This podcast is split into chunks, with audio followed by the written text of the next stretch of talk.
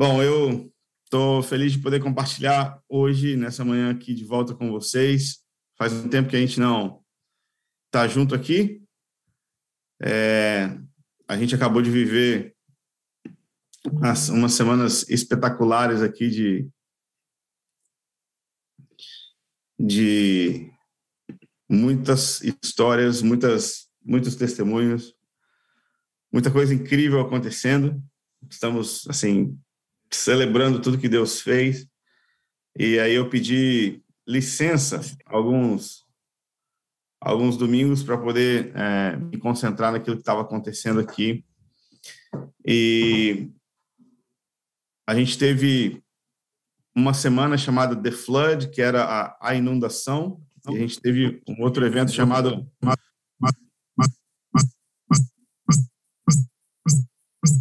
Acho que tem fechar o áudio do outro aí. Excelente, excelente, excelente.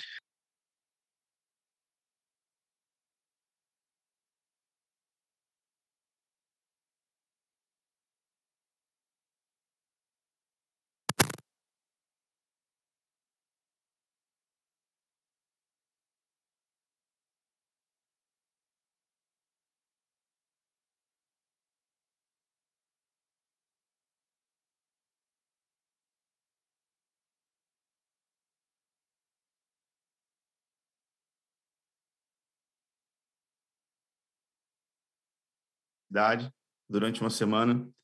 A gente teve 290 é, pontos de evangelismo acontecendo simultaneamente, 290, com times talvez aí de 100 pessoas. A gente teve mais de, de, de 1.500 é,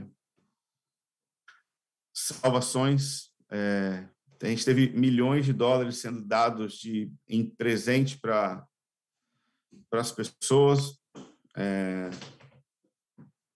no para abençoar pessoas aqui da cidade. Foi foi um, uma semana incrível, mas o mais espetacular foi que é, tudo isso aconteceu na é, dentro de um contexto bem profético de, de várias histórias é, incríveis que, que a gente esperava por anos e anos e anos para vê-las se cumprirem.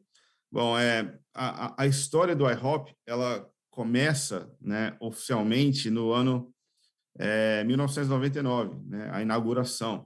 São 23 anos de, de existência, existência, mas a, a palavra profética que foi liberada antes do IHOP é, existir e acontecer foi no ano 1983, no dia 7 de março, que é o dia do meu nascimento.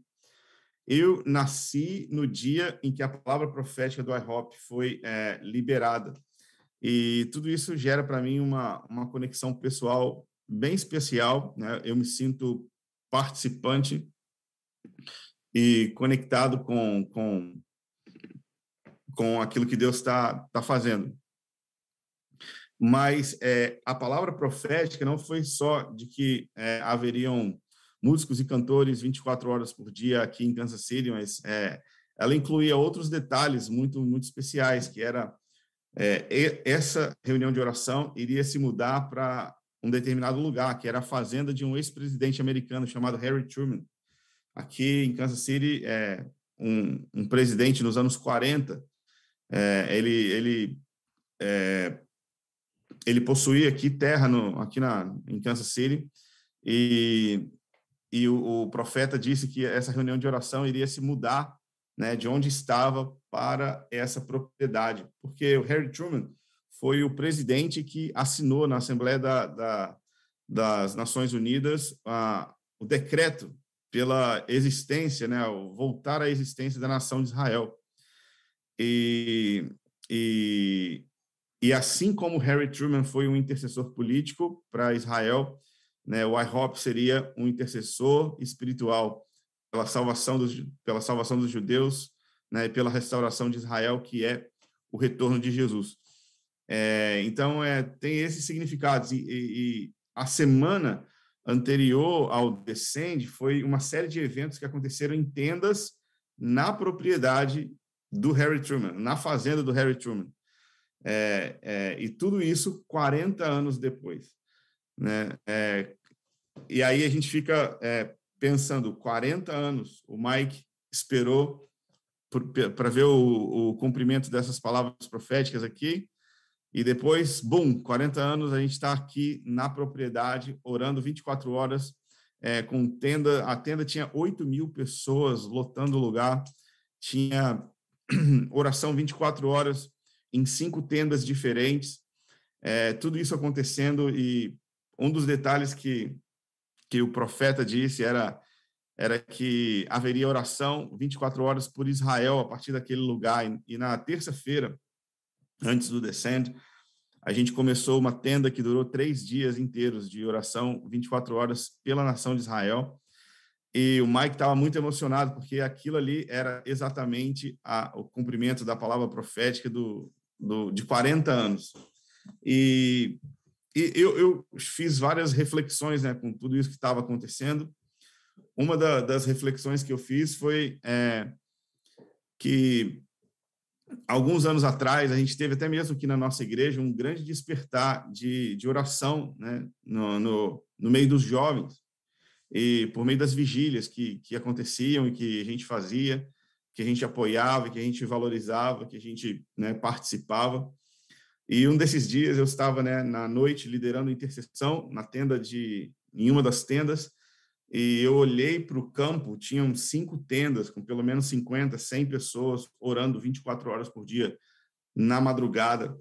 E, e eu estava liderando oração numa das noites e a tenda de Israel estava funcionando. Eu vendo aquilo, falei: Uau, Deus, você ainda tem algo com as vigílias, você tem algo ainda com, sabe, com o, a energia e a disposição dos jovens, mas muito mais do que isso, você quer derramar o seu espírito para que a gente possa é, ser incessante no lugar de oração, para que a gente não desista do lugar de oração. E ao mesmo tempo que eu era inspirado por aquilo que estava acontecendo, eu fiquei triste de ver que algumas pessoas que lideravam as vigílias ou que participavam das vigílias nem crentes mais são, né? Que nem mais conectadas com o Senhor estão mais. E isso é, é, é não é um testemunho de de o quão negativo o que aconteceu foi e de que a gente não deve ficar impressionado pelo fogo de palha dos jovens. Né? O, jovem, ele às vezes tem esse fogo de palha, mas é, Deus pode dar graça, porque eu também era um jovem e hoje, com quase 40 anos, eu eu ainda persevero nas reuniões de oração. Então, eu queria que você ficasse inspirado, não pelo ponto negativo das pessoas que desistiram, mas é, pelo resultado de 40 anos de oração, 40 anos de intercessão né? E eu lá ainda liderando uma reunião de oração, mas é, eu sou apenas um pequeno ponto. O, o, o que está acontecendo é, é, muito maior. Se você é, seguir a minha linha de raciocínio, você vai perceber o seguinte: no ano 83, apenas uma pessoa acreditava nas promessas de Deus para esse lugar e para o que Deus iria fazer na terra antes do retorno de Jesus. Uma pessoa, e nem era o Mike Bickle. E essa pessoa, quando compartilhou com o Mike, o Mike demorou meses para acreditar. Demorou meses para entrar é, na profecia. Ele não acreditava, não, não entendia nada sobre oração dia e noite, não entendia, não entendia nada sobre Israel, não entendia nada sobre é, mudar de propriedade, ir para outro lugar. É, tudo isso foi um, um um desafio para ele. E aí, é, 40 anos depois, 40 anos depois, a gente não tem só o Mike Bickle, mas a gente tem um estádio inteiro cheio de pessoas orando pelas promessas de Deus. E, e, esse é o poder exponencial do que a persistência e a constância no lugar de oração pode gerar. Né? Esse é o resultado que 40 anos de alguém crendo né, pode causar e eu queria inspirar você a, a perseverar e a insistir, porque Deus está fazendo algo é, por meio de nós, em nós, e também fará algo poderoso através de nós. É, nesse, nessa, nessa progressão, né, o, o, o Bob Jones influenciou o Mike, que influenciou milhares de pessoas, e agora eu estou compartilhando essas histórias proféticas para você, né, para te inspirar, para te capacitar a perseverar e a esperar no lugar de oração, Por quê? Porque você precisa fazer isso também com outras pessoas. E a, e a, e a cadeia, a influência daquilo que Deus está fazendo só vai fazer aumentar, só vai é, crescer e, e, cada vez mais é, pessoas estarão com grande expectativa é, naquilo que Deus tem para fazer. E é isso que eu gostaria de compartilhar com vocês hoje, na nesse culto especial, nesse domingo gostoso aqui. É, tem, tem tanta coisa legal rolando, tanta coisa que a gente gostaria de, de, de estar tá aí no dia, vendo e vivendo junto com vocês. Deus nos chamou para estar aqui nos Estados Unidos de por uma maneira estratégica, não é, é não é por nada mais do que isso. Nós estamos aqui obedecendo o Senhor, vivendo uma vida é, de missionários para por causa do plano e do projeto de Deus, que inclui também Vitória e que inclui também a base e você. É, eu queria compartilhar sobre é, algo maior, como que nós podemos colocar as nossas vidas e as nossas expectativas em algo maior do que as nossas próprias vidas. É, todo mundo sabe que a nossa igreja, a nossa maior ênfase é a nossa sala de oração, são as nossas reuniões de oração, é, é, e tudo isso que a gente tem feito e vivido pelos últimos 10 anos, né? Fazem mais de 10 anos que nós sustentamos uma reunião de oração na quinta-feira e que, pela graça de Deus, nós queremos sustentar ela até o Senhor Jesus voltar. E se Deus der graça para nós, nós queremos abrir mais reuniões de oração para que mais pessoas possam é, se conectar e se, se é, é, é participar disso que Deus já está fazendo, mas isso é algo nosso, é a nossa história é, e faz parte, né? Faz parte da nossa do nosso legado, né? No, nos livros, nas histórias, quando se contar sobre o movimento de oração que antecedeu a volta de Jesus, Vitória vai ter é, o nosso nome escrito, né? Deus é, levantou de uma maneira soberana um grupo de pessoas é, é aí nessa cidade Deus levantou é, um grupo de jovens, um grupo de velhos, crianças, adultos e todo tipo de gente para sustentar por mais de 10 anos oração incessante. E, e isso faz parte da, do, do, nosso prêmio. Né? Nós vamos ouvir da boca de Deus, servo bom e fiel, muito obrigado. Não porque a gente fez é, muitas coisas mirabolantes, mas porque a gente foi fiel naquilo que ele pediu para nós fazermos porque a gente sustentou aquilo que ele esperava de nós. E esse é o nosso privilégio. O nosso privilégio é ouvir da boca de Deus naquele dia. Muito obrigado né, por ter participado do processo e do projeto da colheita final né, antes do retorno do meu filho. Eu não sei se você está pronto, mas eu vivo para esse dia. Né? Esse é o dia mais importante, é, esse é o prêmio mais importante que alguém pode receber. Mas, ao mesmo tempo, a sala de oração, às vezes, ela se confunde com a, o nosso próprio drama, com a nossa própria história. Né? Às vezes a gente está na sala de oração e tudo que a gente pode fazer é orar para Deus abençoar a nossa vida, orar o nosso casamento, é, abençoar o nosso casamento, abençoar é, nossas finanças, abençoar nossa faculdade, abençoar alguma coisa, Deus é, rompe, age, faz alguma coisa na minha vida, salva tal pessoa, é, me ajuda com tal situação, circunstância está difícil. E, e muitas vezes a gente torna a sala de oração sobre nós, né? E, e a gente ora pelas nossas coisas e pelos nossos motivos. E tudo bem isso, ok? Eu não estou aqui dizendo que a gente não deve usar a sala de oração para isso. Mas eu queria chamar você para algo ainda muito superior do que você mesmo. Nossa história, ela está dentro de uma história maior. O nosso drama, ela é apenas, ele é apenas um elemento de uma história muito maior, que é a base. A base é a nossa história maior, mas a base também está dentro de uma história maior, que é a história da igreja e para onde Deus está conduzindo todas essas coisas. Então, eu queria que a gente saísse de nós mesmos e conseguíssemos ver a gente sentadinho nessa cadeira azul, mas participantes de algo global e de algo que faz parte do plano de Deus na redenção do mundo inteiro.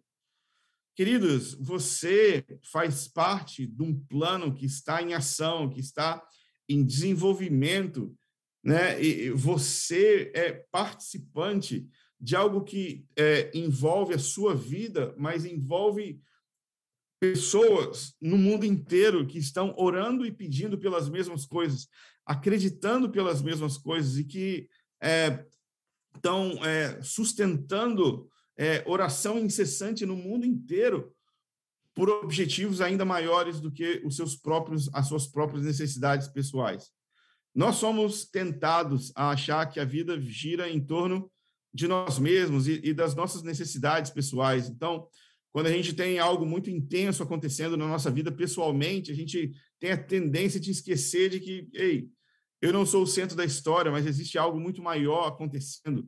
Eu não sou o, o, o centro da, da, dos acontecimentos, existe algo ainda superior é, e que eu faço parte. E eu queria nessa manhã lembrar você que a nossa sala de oração ela faz parte de algo global, conectado com Kansas City, mas conectado com o mundo todo e acima de tudo, conectado com a sala do trono e com o plano de Deus de trazer o seu filho de volta para a terra. A partir desse dia onde ele implementa o seu reino de paz, justiça, alegria, e esse reino jamais vai ter fim. É, é, nós estamos conectados com essa história maior.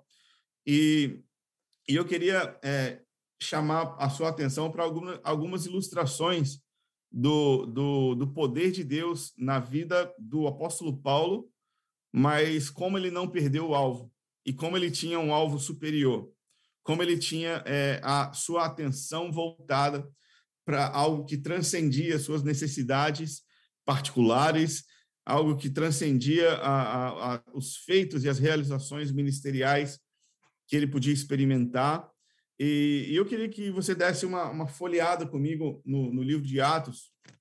O apóstolo Paulo ele foi dramaticamente salvo, né? No, no capítulo 9, ele teve um encontro com o Senhor na, na, na estrada para Damasco.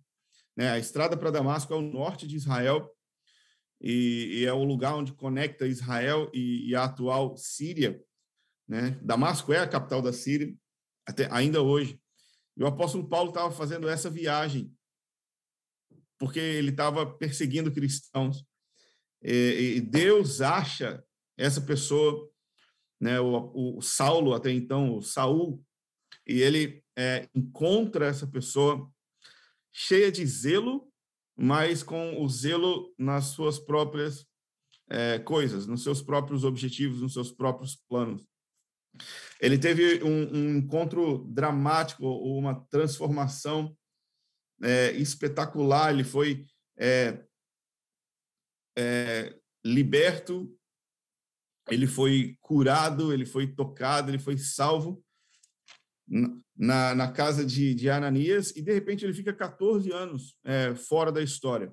Quando você vai girando as páginas de, do livro de Atos, é, é, você não vai ver o, o, o livro de Paulo, aparecer, o nome de Paulo aparecer, né?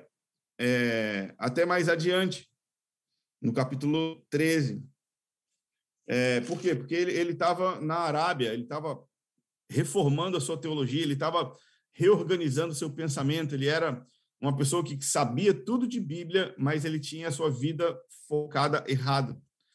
E aí, então, depois de anos e anos esperando em Deus, 14 anos é, exatamente, ele volta a, ao seu ministério. Ele é enviado para suas viagens missionárias e ali ele começa a viver histórias espetaculares.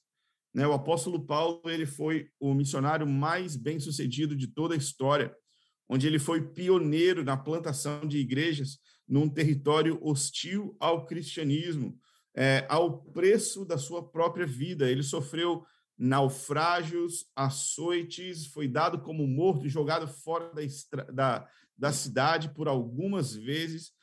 É, ele foi preso, foi é, torturado e tudo mais que ele viveu e experimentou tornam o apóstolo, o apóstolo Paulo o, o maior missionário, o mais bem-sucedido missionário de toda a história. Né? O ápice do seu ministério acontece no capítulo 19 de Atos, quando Paulo chega em Éfeso. Éfeso é, é a carta para quem ele escreve mais tarde, né, aos Efésios, né? E é uma das cartas mais lindas, mais maduras, mas é uma igreja que ele plantou do zero, que ele começou do zero. Ele pregou por dois anos na cidade de Éfeso e não havia doença conhecida pelo homem que pudesse resistir ao, ao ministério de Paulo. Né? Ele, ele não havia nada nem ninguém que pudesse contender com a sua sabedoria. O apóstolo Paulo ele pregou com tamanho poder ao ponto de quebrar financeiramente a estrutura de idolatria de uma cidade inteira.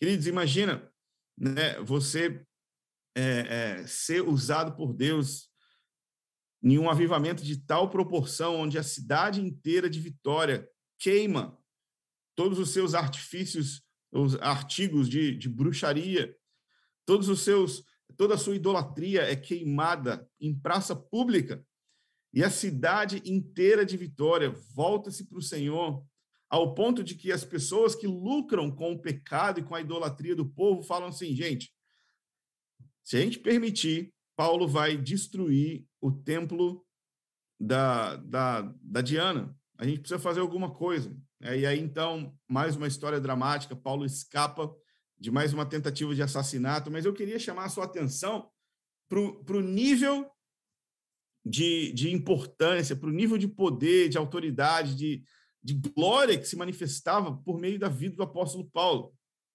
Eu queria que você parasse para pensar em o que, que um homem desse tipo pensa. O que, que uma pessoa que vive esse tipo de experiência tem em mente? do que, que ele está atrás? que, que ele está afim de ver? Onde que ele quer chegar com tudo isso que está acontecendo na vida dele? É, isso, para mim, é, é, é, básico, porque quando a gente vê casos de pessoas bem-sucedidas, a gente estuda o que, que essa pessoa faz, o que, que, o que, que essa pessoa pensa, para poder se tornar tão bem-sucedido quanto ela, não é? É ou não é? A gente analisa as histórias de, de pessoas ricas e fala assim: ah, ela fez isso, que gerou isso e ela virou isso. E aí a gente fala assim: ah, se eu fizer isso, se eu me comportar assim, eu também vou ficar rico. E a gente vai analisando o estilo de vida das pessoas para nos tornar como elas. Mas o apóstolo Paulo foi a pessoa mais bem-sucedida na pregação do evangelho e na explosão do avivamento. No livro de Atos, na, na, na igreja primitiva é, não existia nada nem ninguém que se comparasse com o ministério do apóstolo Paulo. De todos os apóstolos, ele foi o mais destacado, o mais importante e o mais frutífero. Né? A, a história do livro de Atos continua quando Paulo ele faz uma visita a Jerusalém e lá ele é preso. Né? E ele apela, por ser um cidadão romano, ele apela para não ser julgado pelos judeus, mas para ser julgado em Roma. E aí, então, ele faz uma viagem de navio, né, saindo ali do porto onde a baleia, é, onde o, o, Jonas entrou, né, no mesmo porto. Ele entra ali é, é, em Jope, em, é perto de Cesaré de Filipe, entra e vai embora para Roma. E aí tem toda aquela drama do, do naufrágio em Malta, ser mordido pela cobra, e ficar tudo bem, curar a, a, a ilha inteira curar o, o pai do governador, e aí finalmente ele chega na cidade de Roma. Estou contando essas histórias assim para você poder entender um pouquinho, porque o drama né, aumenta, valoriza o, o resultado. Ok? Então, o apóstolo Paulo, espetacular, ele pregou para reis, para governadores. É, o, os caras ficavam chocados com a mensagem do apóstolo Paulo. E, e, aí, quando ele chega no final da sua viagem, é, do seu, do, da sua viagem, ele navega até Roma. E eu queria que você olhasse comigo é, Atos capítulo 28, e a gente vai ler é, o versículo 20. Depois que ele chega na, na cidade, quando ele chega no porto, ele encontra outros judeus, ele, e ele começa a conversar com essas pessoas, e, e, ele, e ele fala algo muito interessante. Porque, lembra, nós estamos falando sobre uma sala de oração que pode se tornar é, egoísta. Né? Nós podemos nos tornar o centro do motivo da, dos pedidos da reunião de oração. Nós podemos achar que a história da reunião de oração é, somos, somos nós mesmos. Né? Nós podemos orar, ah, Deus, eu quero um boy para casar, quero uma, uma varoa para casar, eu preciso de dinheiro para casar, preciso de um emprego melhor, Deus, eu preciso de achar um trabalho, Deus, eu preciso que o meu filho é, volte para o Senhor, Deus, eu preciso, sabe, Deus, eu, né, faz alguma coisa para mim. Enquanto Deus está esperando que nós perguntemos, Deus, o que, que você quer fazer? E aquilo que você deseja fazer, eu quero pedir por isso. E eu vou esperar e orar e interceder por aquilo que você deseja fazer, como se esse fosse a ambição mais importante da minha vida, como se esse fosse o objetivo da minha vida. Eu quero fazer do seu plano e do seu propósito o objetivo do meu coração, o sentido da minha vida também. Quando a gente tira quando a gente tira da, da esfera pessoal, a gente pode até mesmo colocar no lugar disso avivamento. Quantas vezes a gente não ora por avivamento? E quantas vezes a gente também não é pego orando, suportando oração para que por meio da oração nós possamos ter um derramar de Deus ou avivamento. Então a gente ora não porque a gente goste muito, mas porque a gente sabe que se a gente orar, avivamento vem, ou Deus manda avivamento. E, e, a, e a, gente também corre o risco de colocar é, coisas que Deus faz menores entre o seu grande projeto e o que a gente está fazendo na nossa sala de oração. É, nós podemos colocar avivamento, nós podemos colocar curas e milagres, nós podemos colocar é, sabe, justiça social ou qualquer outra atividade que é, aconteça agora de uma maneira imediata, que faça o nosso cabelo do braço arrepiar, a gente fala assim, uh, Deus está aqui, ou uau, Deus moveu, e aí a gente fica em busca do próximo uau, e a gente vive de uau em uau, e de experiência, em, de experiência em experiência, e a gente esquece que todas essas coisas, né, elas na verdade apontam para algo muito maior que Deus gostaria de fazer. E o apóstolo Paulo, como eu falei para você, ele foi a pessoa mais bem-sucedida que existiu no ministério. Ele teve avivamento? Sim. Ele viveu sinais e maravilhas? Muitos. Ele ressuscitou os mortos? Sim. Ele viu milagres de todo tipo? Sim. Ele se tornou um cristão maduro? Absolutamente sim. Ele escreveu a metade do Novo Testamento para nós? Sim. Ele pregou para os gentios e fez com que a palavra de Deus chegasse para eu e você aqui em Vitória ou nos Estados Unidos? Sim. Sabe, o apóstolo Paulo abalou o mundo que nós conhecemos. Mas eu queria que você olhasse comigo para o versículo 20 do capítulo 28 e você visse o motivo pelo qual ele encarou e enfrentou todas as coisas. o versículo 20 fala bem assim, ó: Por essa causa vos chamei, para vos ver e falar. É por causa da esperança de Israel que estou preso com essa cadeia. O apóstolo Paulo, ele tinha uma coisa diante dos seus olhos, mesmo que diante dos seus olhos passasse avivamento, poder, curas, teologia, plantação de igrejas, problemas pessoais. Paulo tinha um espinho na carne. Paulo tinha provisão e privação. Ele tinha muito, ele tinha pouco, ele sofria e ele tinha alegria. Ele tinha todas as coisas, como eu e você. Mas ele tinha um objetivo, e eu queria destacar isso para você a partir do, do versículo 20. A esperança de Israel. Queridos, a esperança de Israel.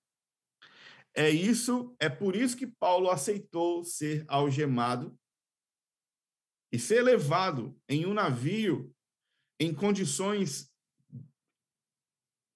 impossíveis de se comentar, para que ele pudesse pregar o evangelho por causa da esperança de Israel.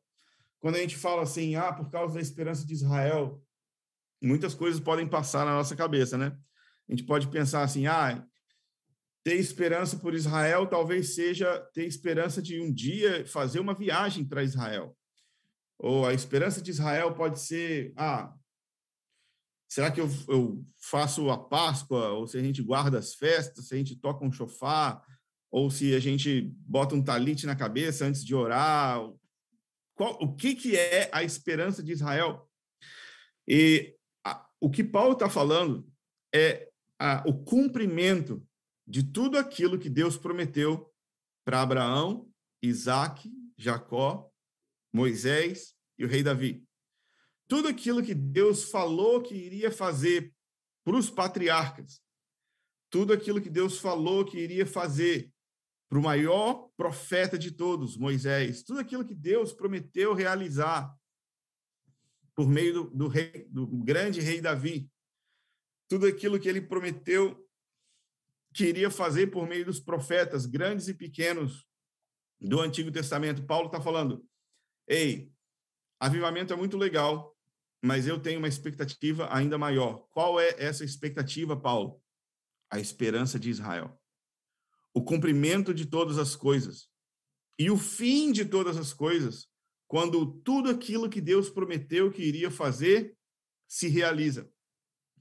E aí, então, isso pode ficar um pouco solto na sua cabeça, porque talvez você seja como eu, né, que até pouco tempo atrás, é, dez anos atrás, não entendia o, o, papel de Israel, não entendia como que Israel entra na, na, na, na equação da, da Bíblia, porque eu pensava que eu era o Israel de Deus. E eu pensava que a igreja substituía Israel e que tudo que eu lia sobre Israel no, na Bíblia, eu devia colocar igreja, se fosse positivo. Se fosse negativo, eu podia colocar alguém que, sei lá, ah, não é para mim isso não.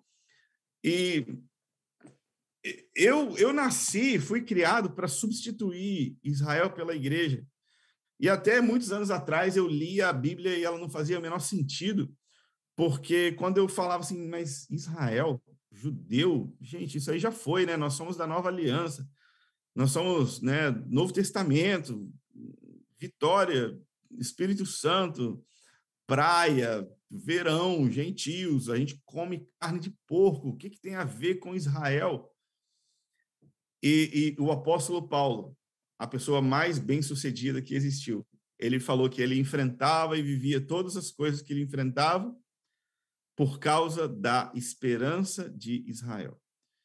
E aí, é, a gente poderia fazer aqui né, uma exposição legal de quais foram as coisas que Deus prometeu para Abraão, para Jacó, para Abraão, Isaac, para Jacó, para Moisés, para o rei Davi, por meio dos profetas.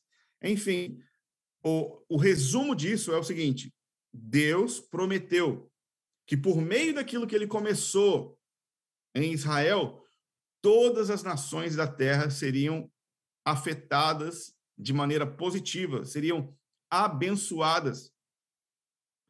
E que todo mundo seria parte de uma mesma família de Deus, onde Deus é o pai e Jesus é o irmão mais velho. É, esse é o, um, um, resumo, mas existe uma, um outro ponto que talvez pode que talvez pode despertar o seu coração, assim como o meu coração é, ama e queima e arde por ver a restauração de Israel, a promessa de Deus para Israel que está em Romanos capítulo 11. E eu queria que você desse uma olhada rapidamente comigo.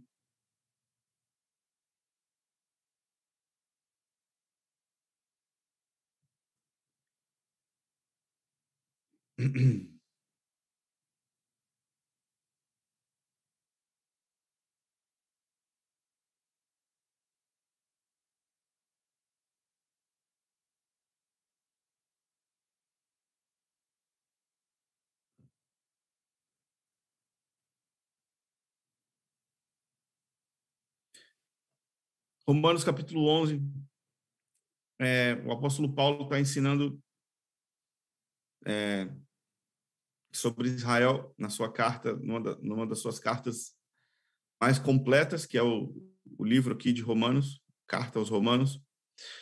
E, e aqui ele, ele gasta três capítulos para falar sobre Israel, capítulo 9, 10 e o 11, e o 11 é o que eu queria destacar para vocês. Se você quiser ler depois o 9, 10 e 11, tudo faz parte de uma mensagem só, mas é,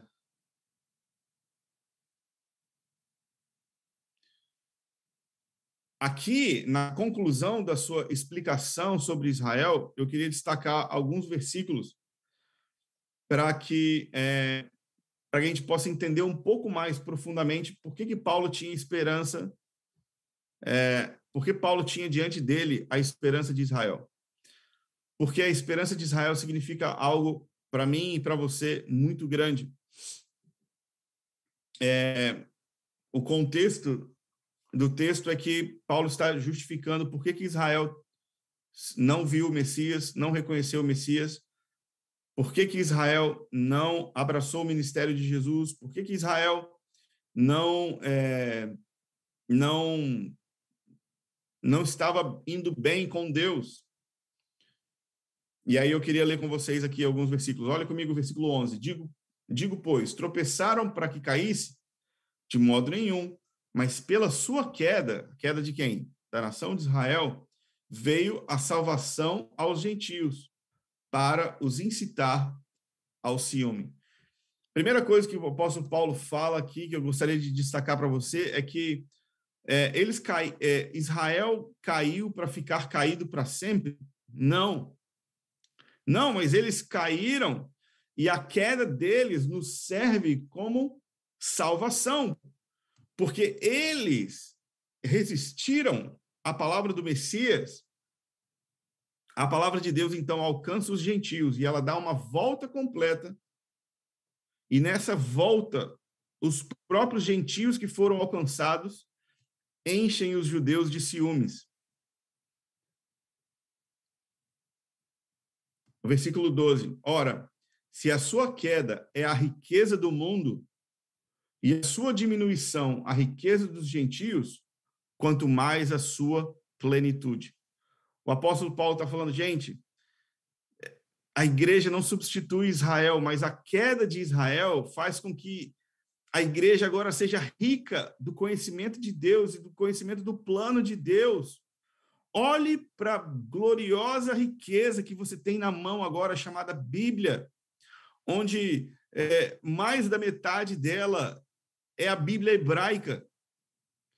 Olha para o tesouro que você tem, que é um Messias judeu que você chama de amigo e Jesus. Olha para o Deus de Israel, aquele Deus que incendiou Sinai, que hoje você chama de Pai. Sabe, a, a queda de Israel é a nossa riqueza. Porque se eles, é, se, se não fosse eles é, serem cegos ou caírem temporariamente, o evangelho não chegaria para os gentios. Mas o apóstolo Paulo diz que se isso é a riqueza dos gentios, você mal pode esperar a plenitude de Israel acontecer, a plenitude do plano de Deus para Israel acontecer. Versículo 15 fala o seguinte: Pois se a sua rejeição é a reconciliação do mundo, a rejeição de Israel ao Messias se torna a reconciliação do mundo. Imagina, hoje a gente tem o evangelho do reino pregado em quase todas as nações, e a gente tem um testemunho de igreja acontecendo em praticamente todo o planeta, e a gente tem Israel ainda resistindo Deus, resistindo o Messias. Mas olha, se a rejeição de Israel é a reconciliação ou a salvação de todo mundo, queridos, qual será a sua salvação se não a ressurreição dos mortos? E aí então aqui o apóstolo Paulo ele, ele abre para nós o segredo.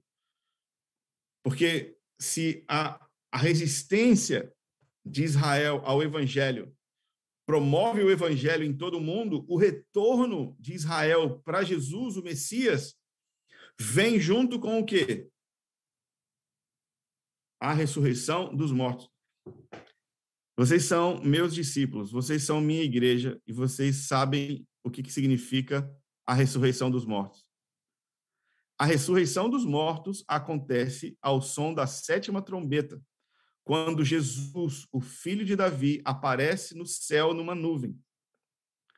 E quando, e quando o, o arcanjo, o último arcanjo, dá um brado, os mortos ressuscitam primeiro.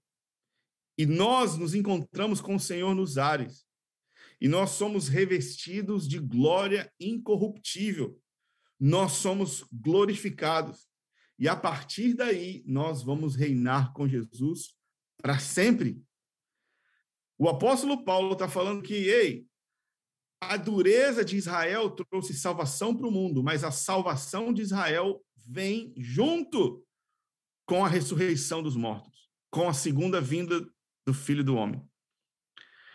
E aí eu queria que você colocasse tudo isso em perspectiva para a nossa pequena sala de oração. Queridos, a nossa pequena sala de oração, ela não é por causa de você.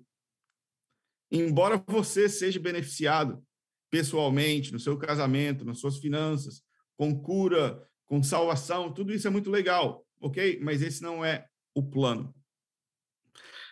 A nossa sala de oração não é por causa de avivamento.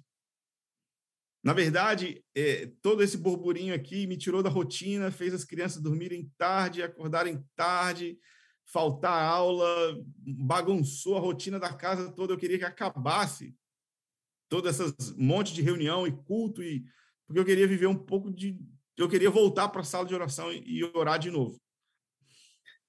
Por quê? Porque avivamento não é o, o ponto.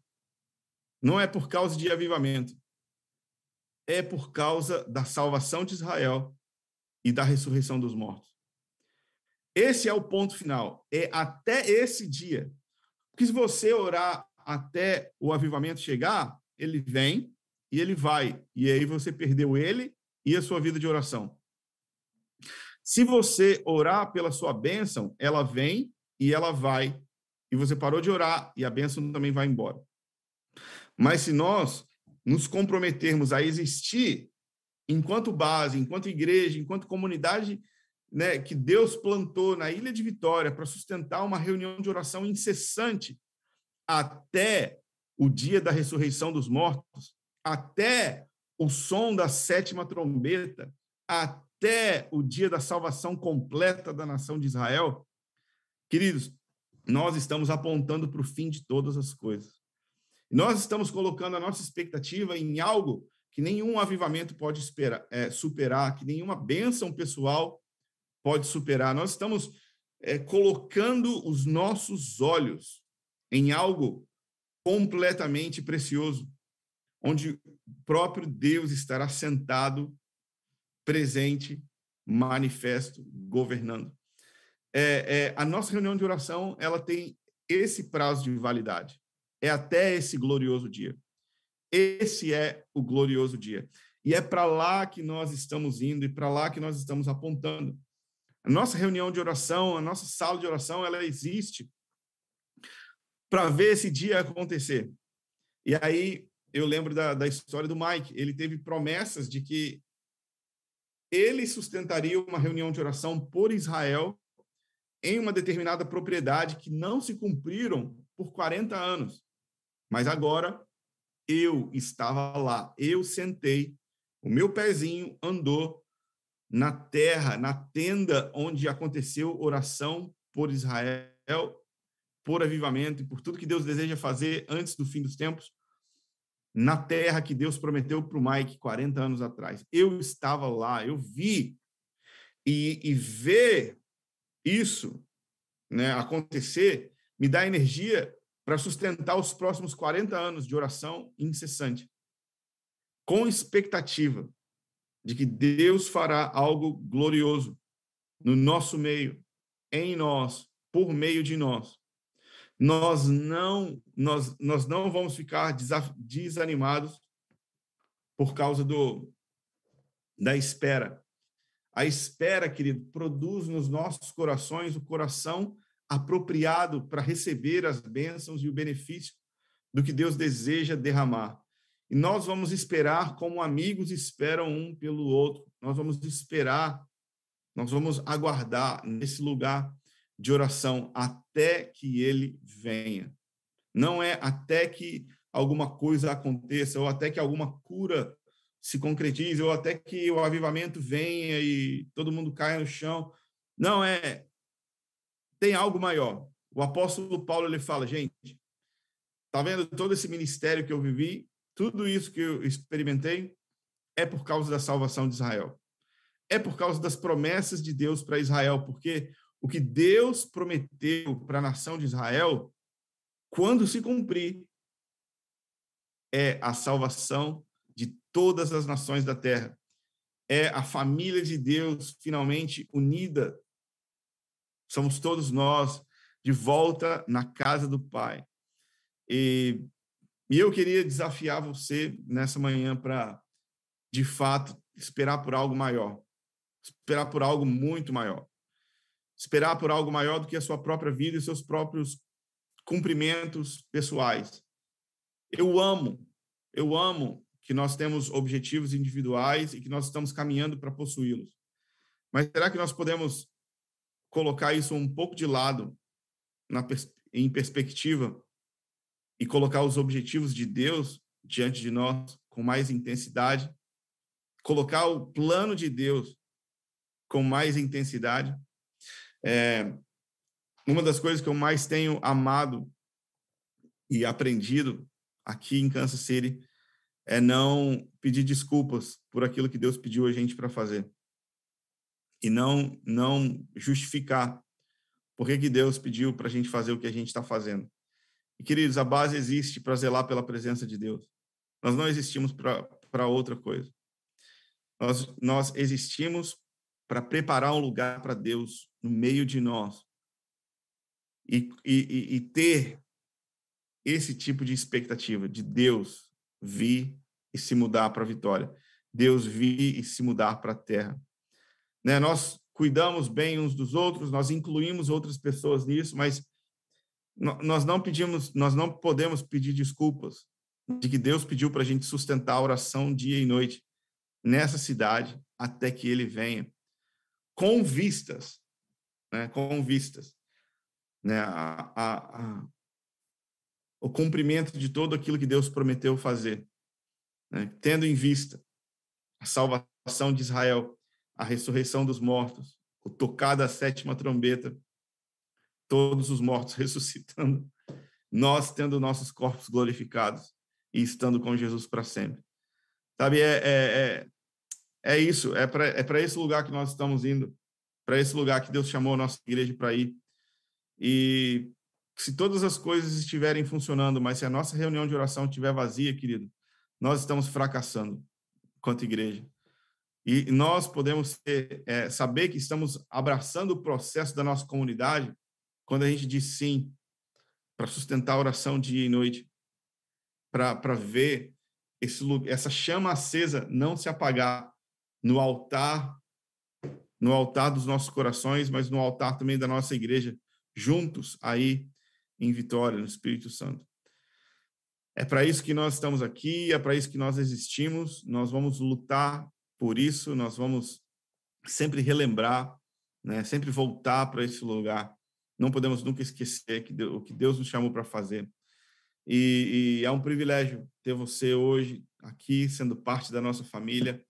E, e eu espero que hoje você tenha né, recebido um pouco mais de clareza sobre o que é de fato ser bem-sucedido e para onde que a gente está apontando para o nosso sucesso. O nosso sucesso, queridos, é a salvação de Israel. Enquanto isso não acontece, a gente continua trabalhando e esperando. O, nosso, o nosso sucesso é a ressurreição dos mortos. Enquanto isso não acontece, a gente continua trabalhando e esperando. O nosso sucesso é Jesus voltar e habitar entre nós. E enquanto isso, nós perseveramos, nós aguardamos, nós lamentamos, nós jejuamos, nós esperamos, nós lemos a Bíblia, nós nos entregamos para o estilo de vida de jejum e de oração, porque esse é o nosso sucesso. O nosso sucesso é Deus aqui. Boas coisas podem acontecer entre agora e a segunda vinda, da mesma maneira como coisas não tão boas também podem acontecer. Mas isso não define quem nós somos, não é o nosso sucesso maior. Nosso sucesso é o fim do plano de Deus, a consumação de todas as coisas. E, e, e, eu queria né, inspirar você, inspirar o seu coração a voltar a sua atenção para o grande plano de Deus. Eu sei que os dias passam, a gente esquece, a, a, a vida envolve a gente com outras coisas importantes também, mas existe algo superior. Existe um chamado, uma glória maior, existe uma recompensa ainda maior. E assim como o apóstolo Paulo era dirigido por tudo que ele fazia, com base nessa esperança, a esperança de Israel, eu queria que nós também tivéssemos essa esperança restaurada dentro de nós. É, antes, de, antes de encerrar e de orar por vocês, é, queria pedir para você ficar em pé no seu lugar e a gente vai corresponder um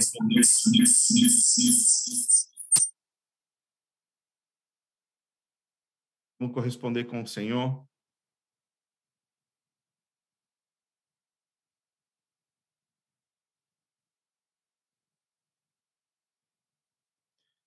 Pai, obrigado pela tua palavra. Obrigado porque o Senhor nos chamou para ser parte da base dessa igreja e porque o Senhor tem nos desafiado a, a priorizar as coisas que são prioridades para ti. E oro para que o Senhor desperte nos nossos corações um zelo pelo teu plano, pelo teu propósito.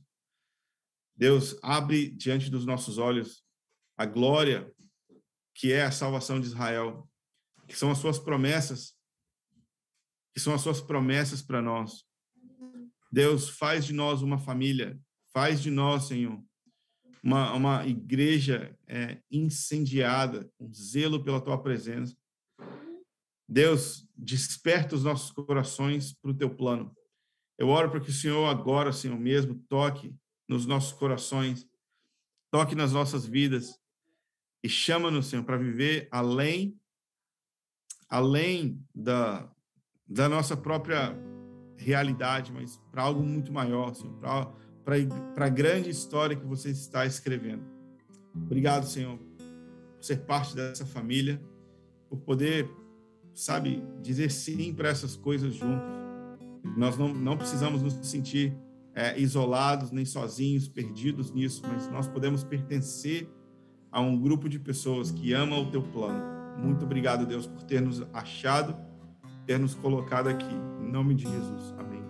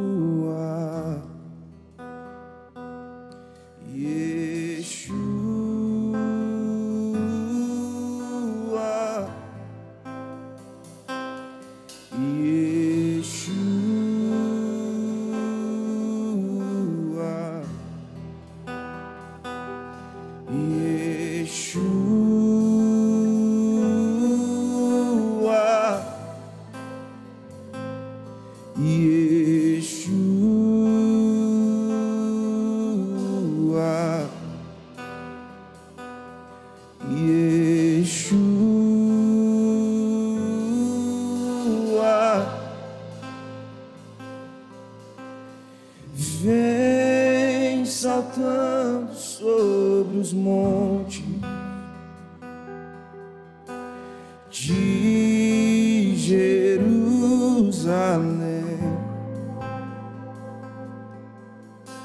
Sou tua noiva apaixonada,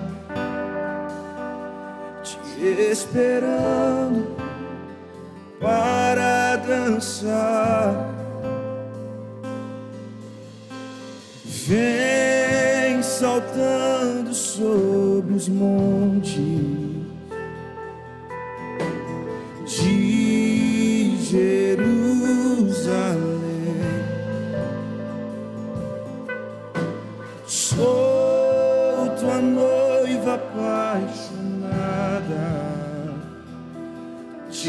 esperança.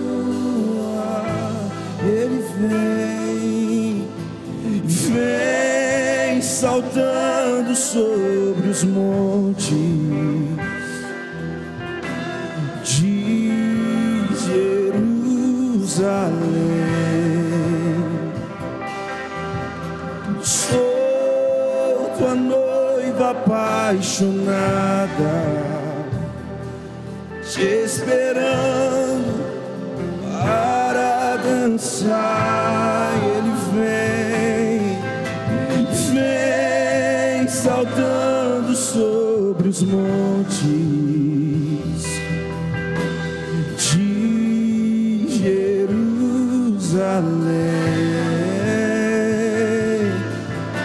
Sou tua noiva apaixonada, te esperando para dançar.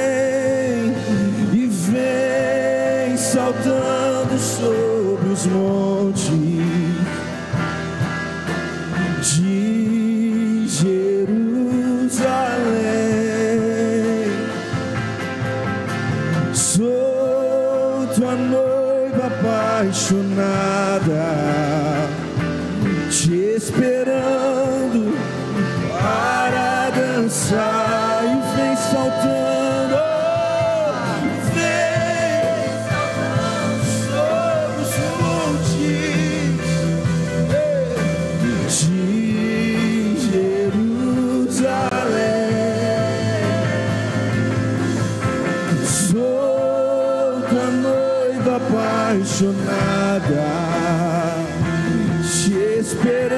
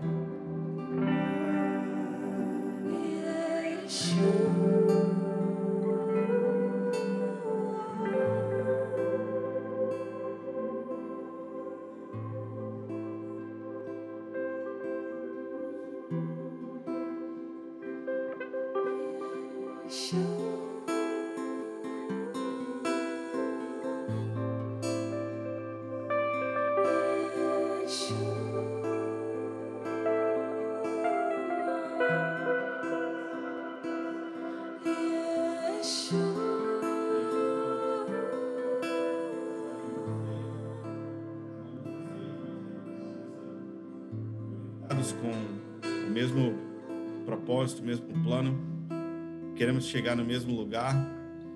Nossa família está comprometida com os planos de Deus é, no mundo todo, né? não só aí em Vitória, mas também aí em Vitória, especialmente com vocês.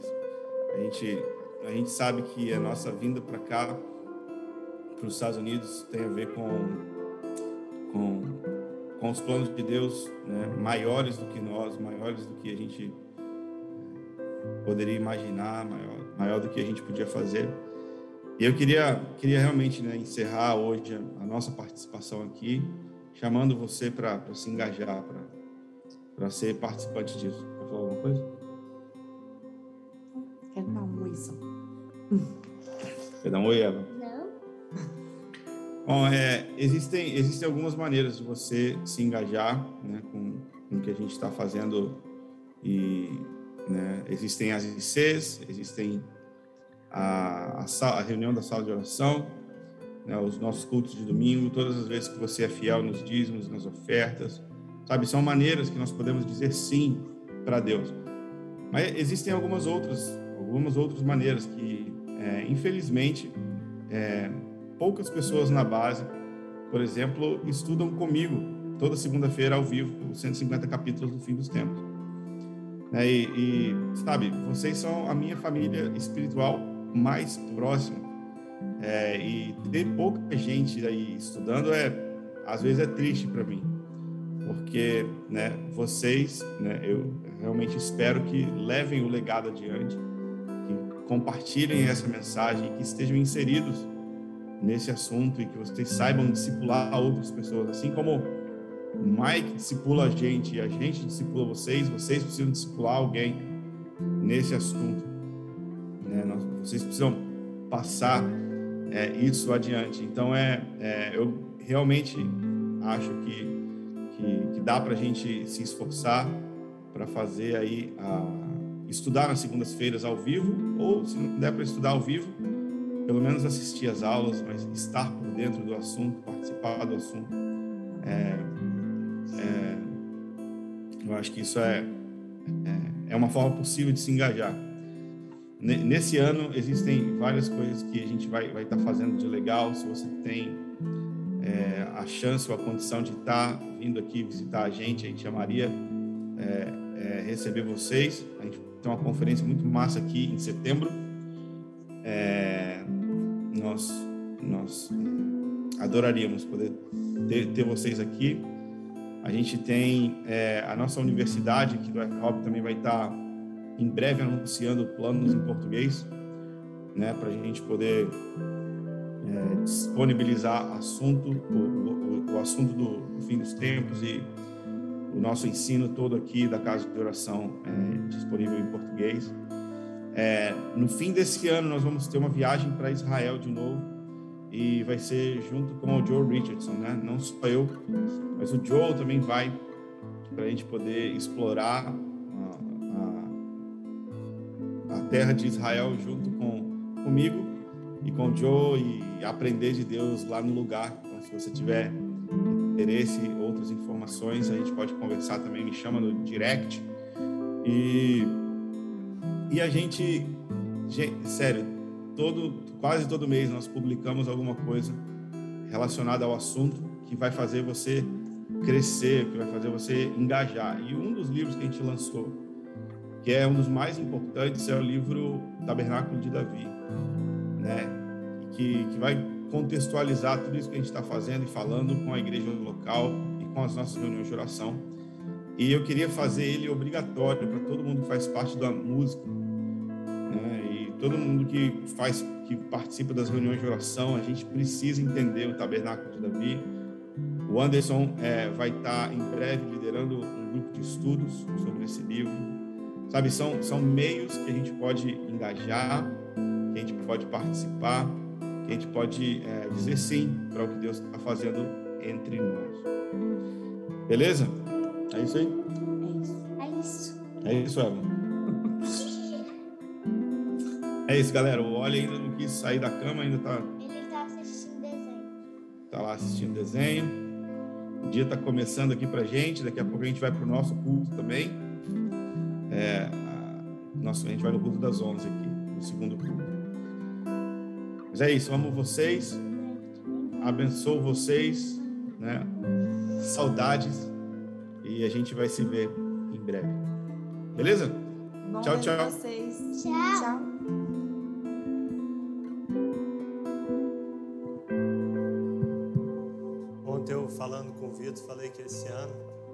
Conferência do amigo do noivo tinha que trazer ele, né, como pregador de fora. Ele vai ser o pregador convidado. Gente, é, é valioso demais ouvir dele isso, tudo que ele falou. Nós precisamos voltar ao, ao centro da nossa mensagem todos os dias. A base existe para zelar pela presença de Deus. Todo o resto é adereço. Inclusive, incluir uns aos outros e amar uns aos outros. É importante, é fundamental, faz parte do nosso tripé missional, mas zelar pela presença de Deus é o centro de tudo. Não adianta eu amar o meu irmão se eu não amar primeiro a Deus. Não adianta eu me devotar ao meu irmão se eu não me devotar primeiro a Deus. A gente ouve muitas vezes as pessoas comentando: Ah, eu sinto falta da comunhão na base. E o que eu posso te dizer é que se falta comunhão é porque falta amor a Deus. Você está reclamando que falta comunhão, nós estamos falhando na nossa missão central. Porque se eu amo a Deus, é impossível odiar o meu próximo. É impossível não viver em comunhão com o meu próximo. Nós precisamos urgentemente voltar os nossos olhos para aquele que tem olhos como chamas de fogo. Esse é o chamado da base. Se você está aqui conosco,